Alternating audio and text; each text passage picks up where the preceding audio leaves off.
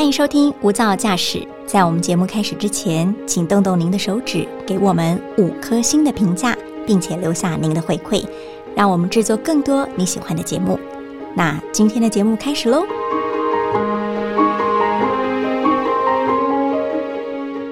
二零二零年的春天，一篇原本只是当做日记书写的文章，在网络上迅速发酵，被广传分享。深入了解之后，才发现我们以为的社会暗角，也是爱与温暖的集散地。今天的特别来宾，他在跳表的人生当中，一次又一次的累积爱的里程数。但他却谦称自己是全台湾最不务正业的计程车司机，到底为什么呢？共同加入我们的无噪驾驶吧。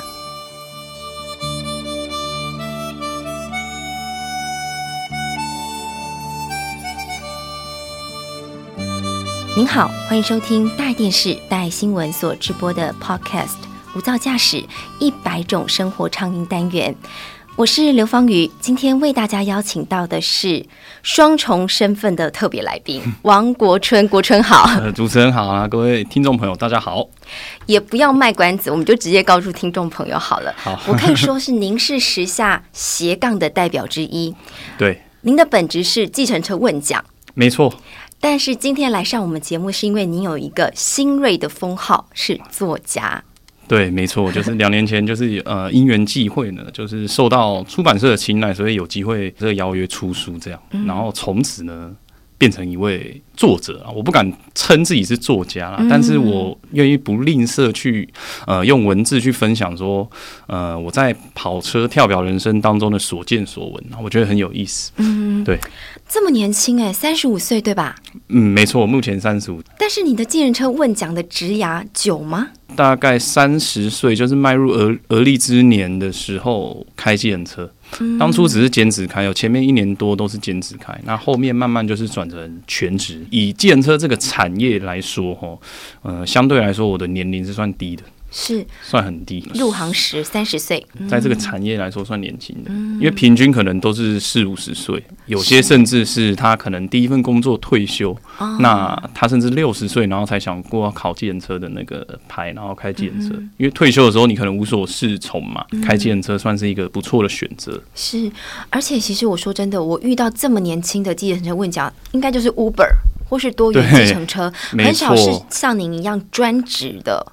对，这个可能要，其实我我服务到客人也常被询问哦，尤其是年轻的，他们就是他们会认为年轻人就都应该开 Uber，所以他们都便宜啦。对他们都问说啊，你为什么不不开 Uber 要开计程车？所以就是从这样的问题来看哦，就是他们就是你看你会发现说，这个社会上啊，大部分的人都认为计程车司机就是。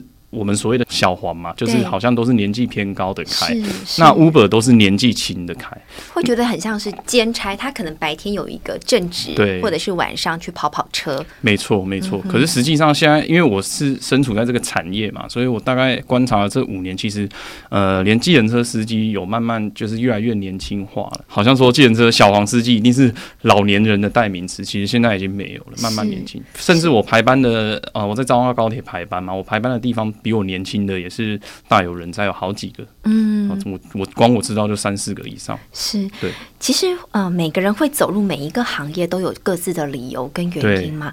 那我好奇的是，您是在三十而立那一年选择走入小黄司机这一行，那之前做过什么行业呢？我之前在我做最久的，如果说攻读不算嘛，攻读前我们以退伍来讲，就是我也从事过呃寿险业。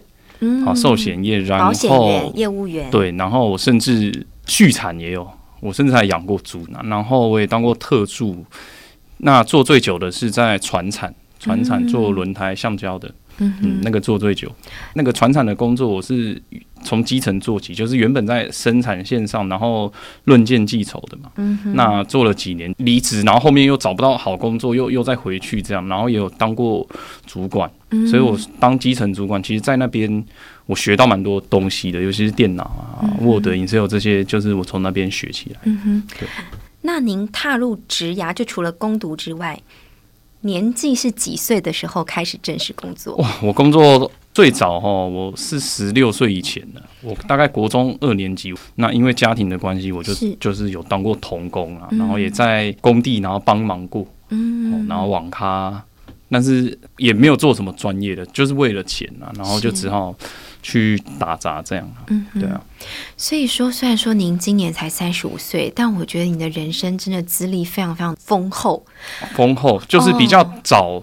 踏入社会，那那也是在社会打滚，那也是环境所逼嘛，也不是没办法。但我好奇的是，哦，从这个童工、打杂，或者是寿险业的保险业务员，到船产公司生产线，一直到可能是特助，或是做过小主管等等的，到最后为什么会落地生根小黄司机这个行业呢？当初我开计程车也是兼职，就是我原本还有个工作，那因为。他班制有改的关系，以前是两班嘛，后面为了符合就是配合政府劳基法的规定，所以他几乎想要全面的改三班。那三班就是从十二小时，他变成八小时，每天变八小时。那相对来说，他薪水就会变低。那时候我小孩差不多刚生，我小孩六岁，对，刚生的时候，我就是最需要钱的时候，然后自己本身又有预计要买房子嘛，所以我那时候三班之后我就兼职。一开始我是兼职，差不多兼了一年。下午四点下班呢，我就回家冲个凉，然后去直接开计程车去跑车。还有一个最主要的原因，是因为那时候呃，二零一五年的时候。啊，高铁的小站啊，彰化站就是二零一五年在彰化开的。我那时候就很想要去高铁排班，因为我觉得高铁的计程车比较不会那么乱，它它就是有一些规定，它是特约的，可能客源也比较不复杂。一是不复杂，二就是他可能经营的都是商务客啊，所以远程的会比较多。因为通常会搭高铁下来的，可能都是为了是觉得时间比较重要，没有在管那个钱是多少。对，所以就因为这样，然后也会认识到一些。呃，老板这样，嗯哼，当初兼职嘛，后来觉得太累。那在小孩出生之后，我的价值观有变了。有时候我希望说能陪小孩多一点时间，因为我跟我太太的家庭比较复杂，所以他的父母我没有跟父母住嘛，然后他的父母也也就是比较早就过世了，所以我们在生孩子的时候，我们没有所谓的什么父母可以放风去看电影，小孩生到现在就没有看过电影，嗯，那我们只能独立去照顾。那。在我老婆她那时候待产嘛，然后生了之后坐月子什么的，他就已经留职停薪了，然后之后就离职全职照顾小孩，然后变成是我独立去家里的经济支柱就是你了。对，那到后面是因为他，我为什么全职？因为他生我小孩生幼稚园了，三岁念幼稚园的时候，那我的太太就是她重返职场，那在职场上呢？他的时间就比较没有那么自由了，所以在接送小孩的责任就是就是你了，落在我身上，也不是落在我身上，是因为我希望说可以多陪小孩啊，因为小孩成长过程只有一次，所以我就毅然决然把原本的船厂的工作就是辞掉，然后全职跑车。因为跑车来说，大家都知道嘛，计程车其实是相对来说会比一般上下班打卡制的还自由。那最重要的客人。当然就是我的女儿哦，就是那时候都是负负责常客，固定的常客，没错。那除了这个亲情的羁绊，让您觉得说，哎，选择我这个全职行业当小黄司机很不错。父亲的离世有造成您价值或是人生观的改变吗？有，我父亲那时候他在四年前，二零一八年的时候，他就是癌症肺癌第四期，肺腺癌第四期过世。所以他那时候过世没半年，我就决定说要离开了，因为那时候差不多在安宁嘛，还是化疗，就只有我在负责照顾他而已。哦，因为跟我母亲就是离婚了，所以后面的重担就落在我身上。那我在照顾他的过程，其实对生命。的一些意义来说，我有不同的看法了。我会觉得说，赚钱固然重要哈，可是我会把优先顺序健康排到第一位啊。是，所以也是因为父亲过世，我就更积极去运动，然后戒掉一些比较不好的习惯嘛。哦，比如说熬夜啊，什么我都都把它改过了。我会觉得说什么来说对我来说是重要的。那现在以前我当然二十几岁的时候，因为穷怕了嘛，以前我其实不然也不用那么早出来工作嘛。那那时候就觉得我一定要赚很多钱，可是当我活到三十多之后，我会发现，一是健康重要，然后二就是所谓的呃家人的陪伴，尤其是在小孩生之后，我会觉得说，成长过程只有一次，你现在不喜欢，你看等他升国小国中之后，其实他的社交重心都会放到同学或朋友身上，他也不不不想理你，通通常都是会走向这个 走，都是这个你这高。瞻远瞩，你小孩才多大，你就已经想到这么远了。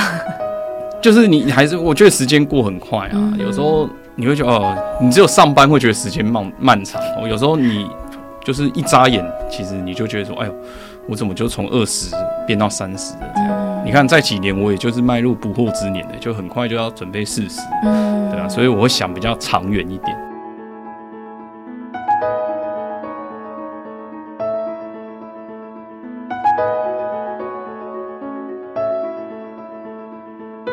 其实刚才您说到您的父亲的奏事，其实带给你心灵上面的冲击，也就改终极啊，冲击，然后进而，但是我觉得您是很正向思考的人，换得您人生当中的重要的抉择不同。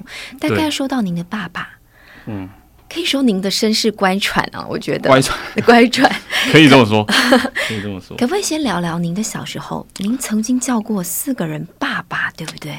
四个是最少四个哦，其实是以上哈。其实但是以有有些东西，因为二二三十年前那已经不复记忆了啊。那为什么会这样？我要从可能要从我母亲开始说起。呃，怎么讲呢？就是命运就是降临在我身上嘛。以前我会怨天尤人，可是现在就还好了。对过去就是保持一种开放释释怀的态度啦。我母亲其实是，我都说她是泰国人哦，她其实她不是台湾的，嗯她其实也不算泰国人。新住民，对他，但是那个时候户口会乱报哈，所以我看他身份证，其实他出生地是写云南啊，哦，但是我实际问过他，他是缅甸人，他是缅甸出生哦，在缅甸有个叫善邦，那个好像是首都，就是比较北的那边哦，那他就是金三角，大家看到那些毒品的那些就是金三角，对电影演我的地方，我妈妈因为以前那个就缅甸那个国家常常内内乱哈，所以她就变成难民，缅甸难民，然后往北逃，就逃到像泰国的清迈啊、北泰那个清迈啊，就是呃云南的边境，就是那个金三角，所以她也曾经还有中国因素，但是就是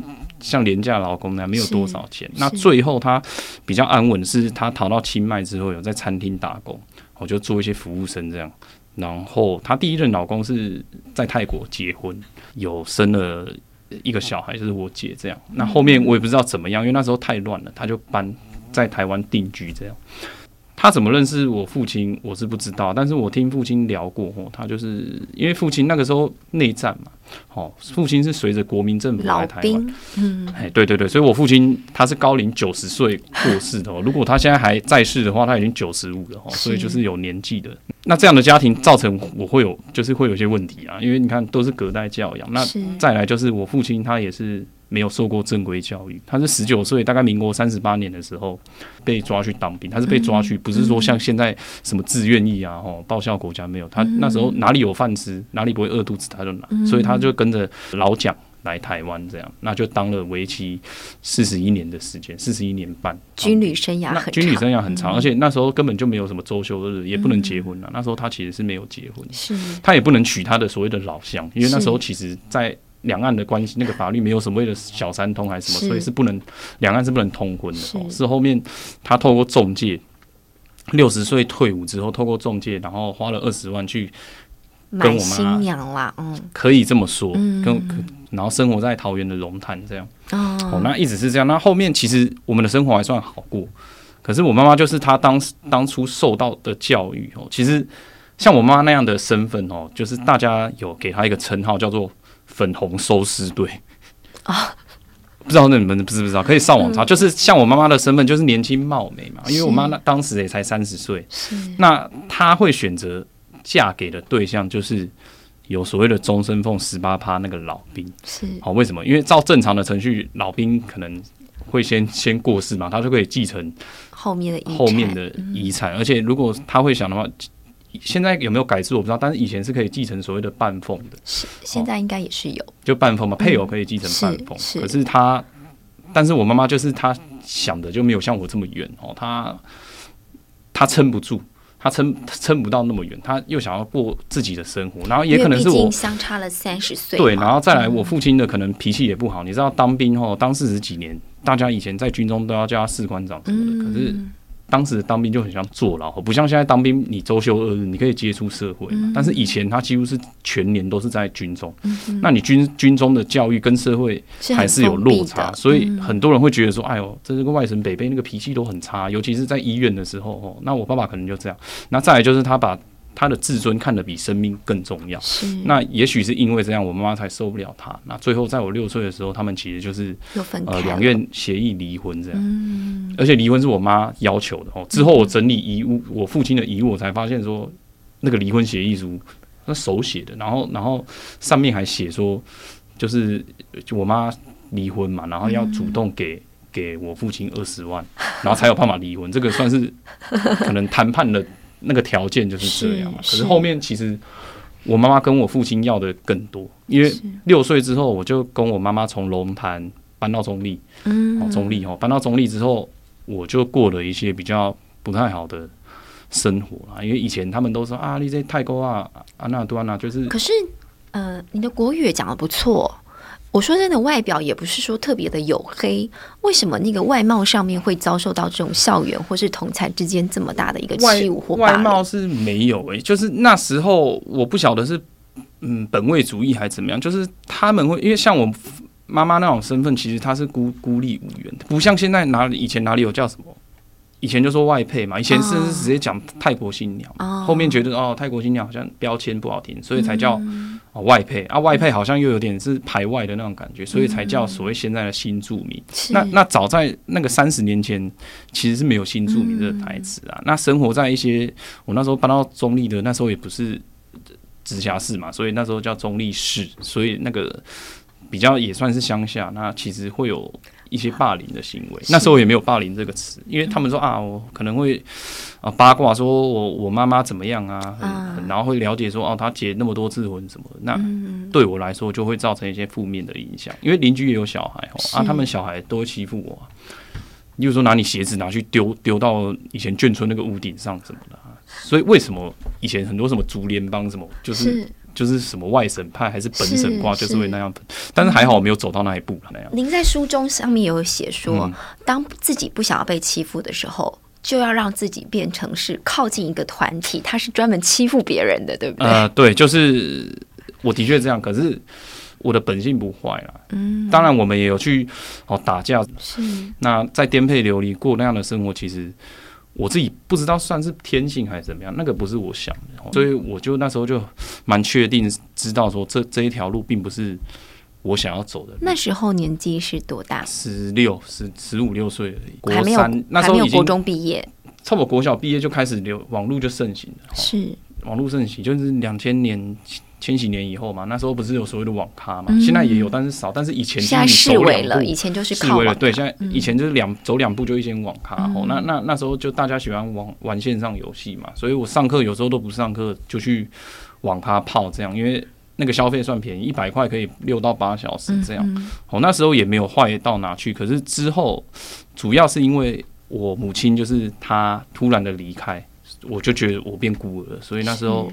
我也不知道有一些社服单位什么，那时候其实不懂那么多。我们网络只会开线上游戏，我们不懂得查 Google 还是什么。那时候也没有，好像也没有听过 Google。我们那时候可能学校的支持性的这个系统也没有那么的完善，没有那么完善，所以你接收到资讯不多。所以我们要怎么生活？所以我为什么会想要赚很多钱？那时候会觉得说饿怕了，是饿怕了。可是又有另外一种，就是觉得自己自由了。因为你在学校就是你会受到约束嘛，翘课就要记过，考不好要被打什么。可是学校以外呼吸到的空气就不一样了。是你可能在撞球间，然后在网咖，还是在保龄球馆等等，那那你会觉得是自由的。那所以那时候心也没有想要学习呀。那那当然，我辍学最主要的原因还是因为在国三的时候，呃，母亲就是离开了嘛。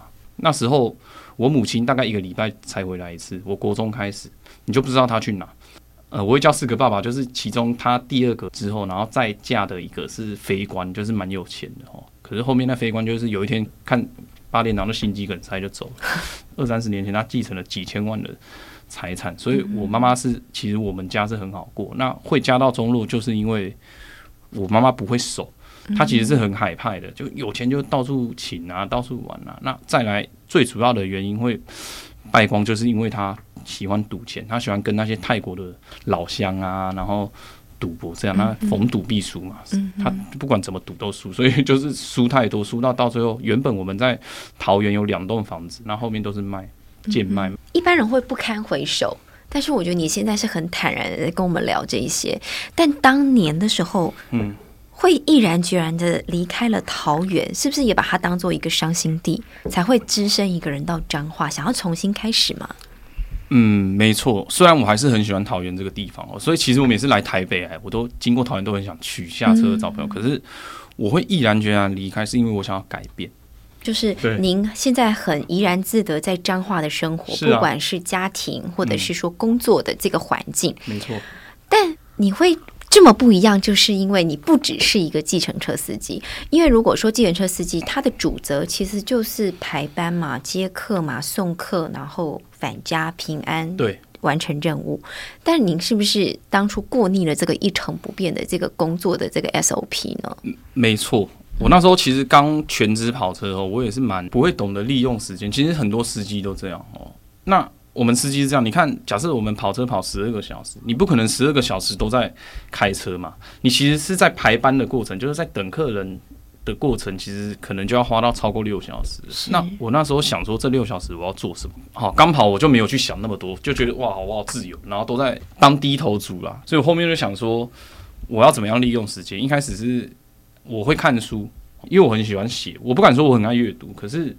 我知道我喜欢写，那如果你想写好的话，你就要阅读时间。我甚至还想要重训什么，可是没办法，那个会流太多汗。所以，既然我时间那么多，我就透过呃写作的方式分享。所以就是有经营一个粉丝团，好粉丝专业，然后开始慢慢的去做，把我载客有些比较难得的一些呃经历呢，所见所闻，就是透过文字去记录下来。就是让大部分他们有接触这个产业的人，能够从不同的面向去了解这个职业。我觉得这个是我想做的。那当初我会写，可能因为我爱写吧。好，那那写的过程，我知道说这个是我喜欢。嗯。可是当初我写，我并没有想说要啊给很多人看，还还是怎么样？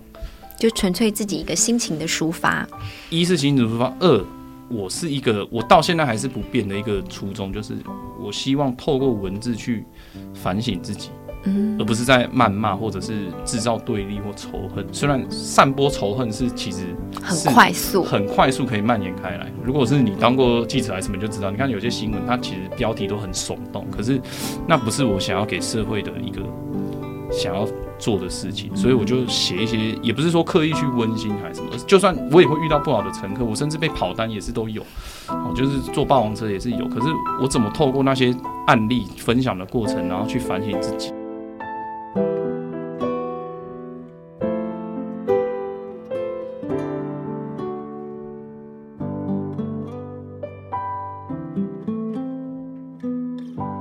您在网络上那个流传的文章，其中一篇让大家广为周知的是货柜屋的一家人。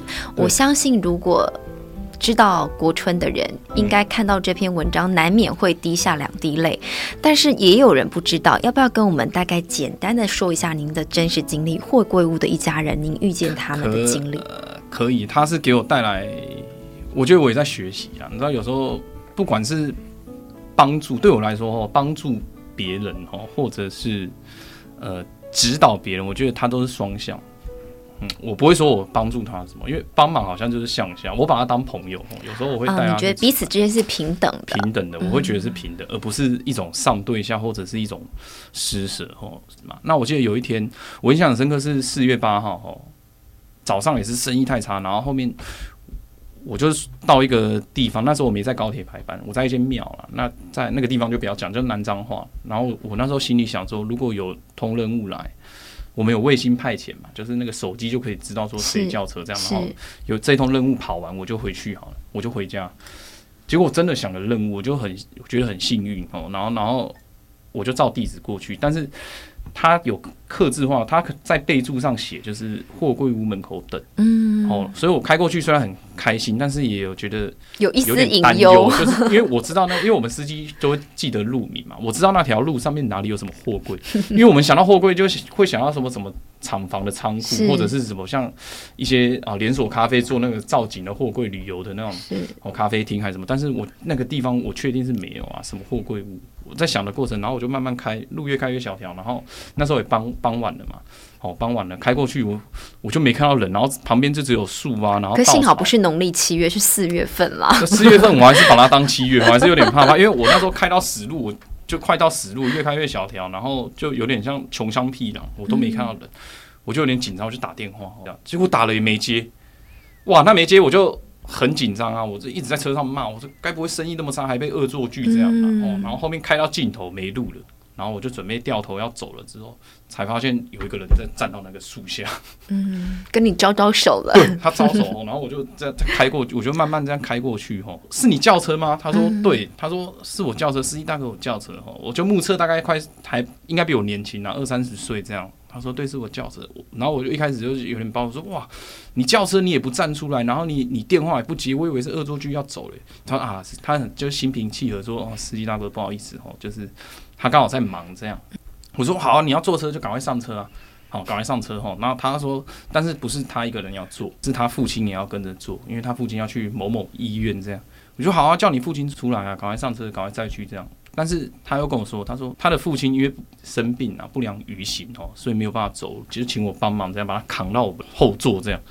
但是我就想哦，你一个男生，他父亲这样最少应该也是五六十岁的嘛，那个壮年、那青壮年，那那他一个人可能没办法哦。不是重点是我怎么躺在后座，嗯因为那个我就想不到啊，因为你一个人那么长，脚那么长，哦假设说平均一百七十公分脚，你也不要说一百八、一百九，那你要怎么躺到后座？应该要去叫一下富康巴士或什么。我那时候也没想，我说啊，我说你父亲那个这样坐得下吗？后座哎、然后那他说司机大哥，那不然你跟我进去我家看看这样，然后他往你很大胆的进去了，不是，那往后比我就吓到，我才我那我已经停很久了，然后我才发现说真的有一个货柜在那边，嗯，哦，那个货柜就是他们的住家，他还另外搭棚子，然后有有他们所谓户外的厨房，这样。你没有办法想象有人会住这种地方，而且我都没发现，是。他比我才发现，然后我跟他进去后，我就人生就是被那个映入眼帘的那个画面冲击哦，你会看那个地上就是没有一处是完整的，你如果要正常走路。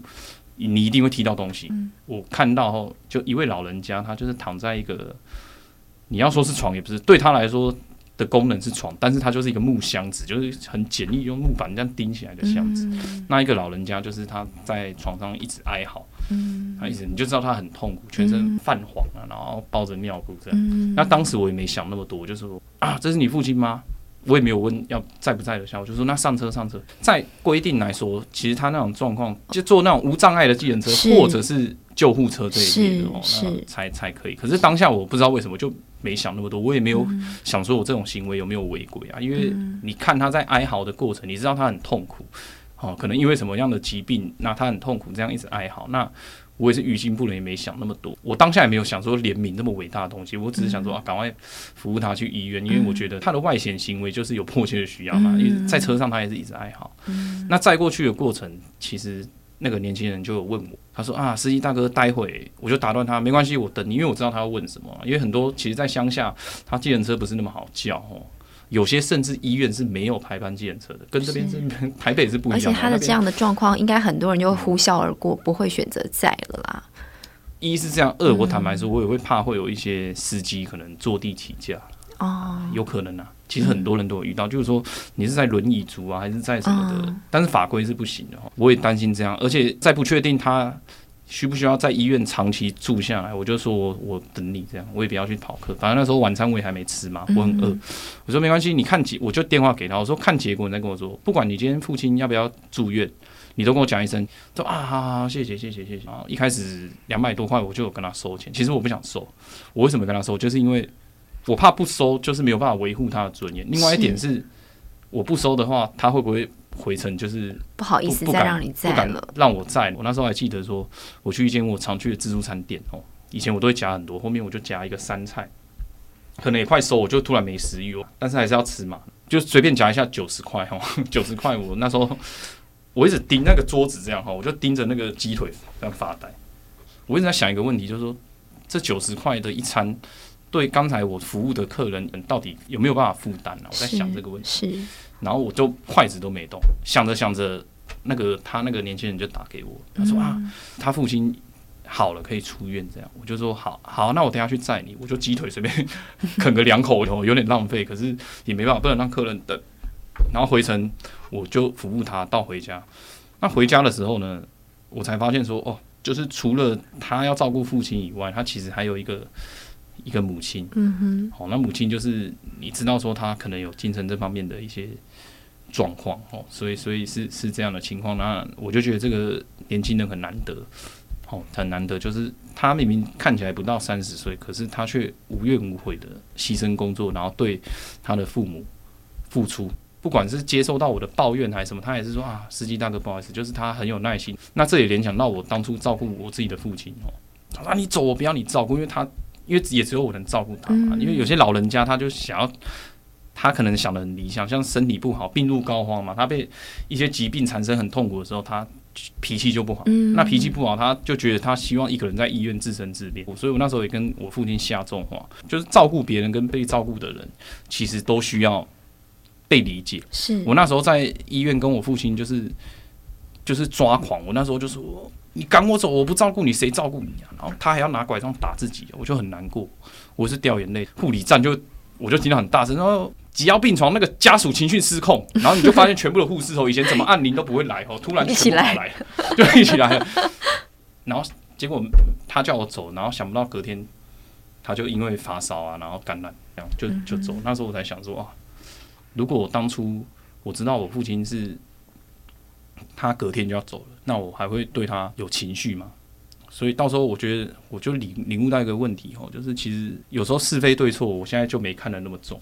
嗯我我现在写文章，不管是写什么，我很讨厌去讲是非对错，因为你你会发现说那个不重要。一个人如果走了，你你生前再怎么吵吵闹，他走了之后，你会发现那是非对错完全不重要哦。重点就是他走了。嗯。那那他在走之前。你有做过什么事情？哦，我就想啊，我觉得有点后悔啊，因为毕竟如果你知道他当天要走，我也许那天就不会发脾气，我会更善待。所以有时候想想哈，想跟虽然跟父亲相处的时间也不长，可是你想到你还是会觉得有些惋惜。可是好的地方是，起码我父亲是在我面前走的，我是像电影那样真的看着那个噔噔噔，然后撇。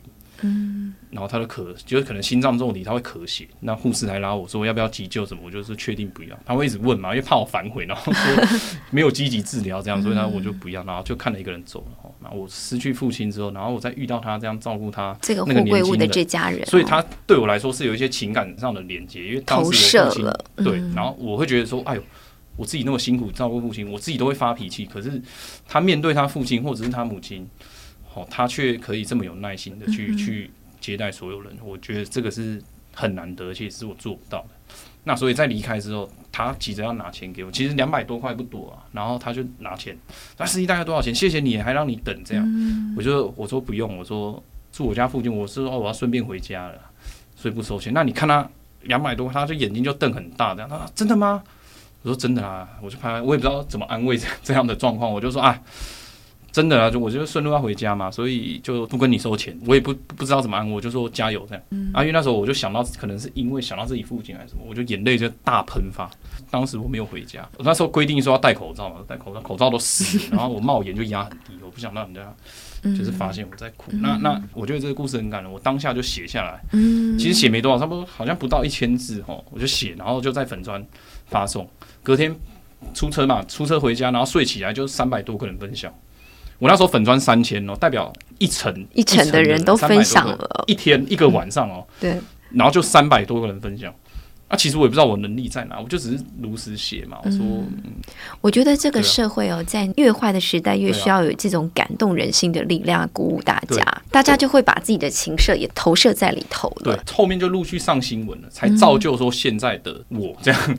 我觉得对我来说很像做梦，不管是今天好跟主持人聊天，还是说来大家上上节目，对我来说就有点虚幻。我我两年前从来没想过说我有办法做这些，只是想要为自己的心情留一点注解，所以我才发现有一种力量文字是有力量，然后呃从善如流，就是你做一些善事也是有力量。我当当初我去偷看哈，我去有时候你被人家分享嘛，你去偷看他们分享，他们不是会截取文章的一些话嘛，然后我才发现最多人截取的一段话，我里面的一段话就是，呃，如果你觉得自己很弱，很没有用，那你去做一些善事，做一些好事，不会有人因为你的善良而唾弃。我那时候是这样写，我才发现说这个职业对我产生的价值。因为以前我也怕哦，其实网络上我被被人家骂过乐色，什么都有哦，那个我都有截图哦。就有些人不知道为什么，他他对这个职业是有刻板印象啊，司机乐色无误啦，煮饭不及备在，跑车绕绕路什么很多，我就接收到这样的讯息哦。所以我那时候其实是对这个产业是有点自卑的。哦，我觉得工作的本质是没错，不管你做什么，只要不为非作歹，是我会写，就是因为我不喜欢反驳。我不想当双面。如果今天你带有成见看待我的职业，我跟你讲，我跟你解释再多，说我没有啊，说你这个怎么样是没有用的，只会加深对立。所以我透过自己书写的方式，那我相信，如果你可以感动到别人还是什么，人家就可以从不同的面向是去看待嘛。可是你没想到说，呃，在我的跳表人生里，你服务到乘客，原来从他们身上你可以看见自己不足。我觉得在客人身上，我我学到很多东西。那也让我找到说自己的价值。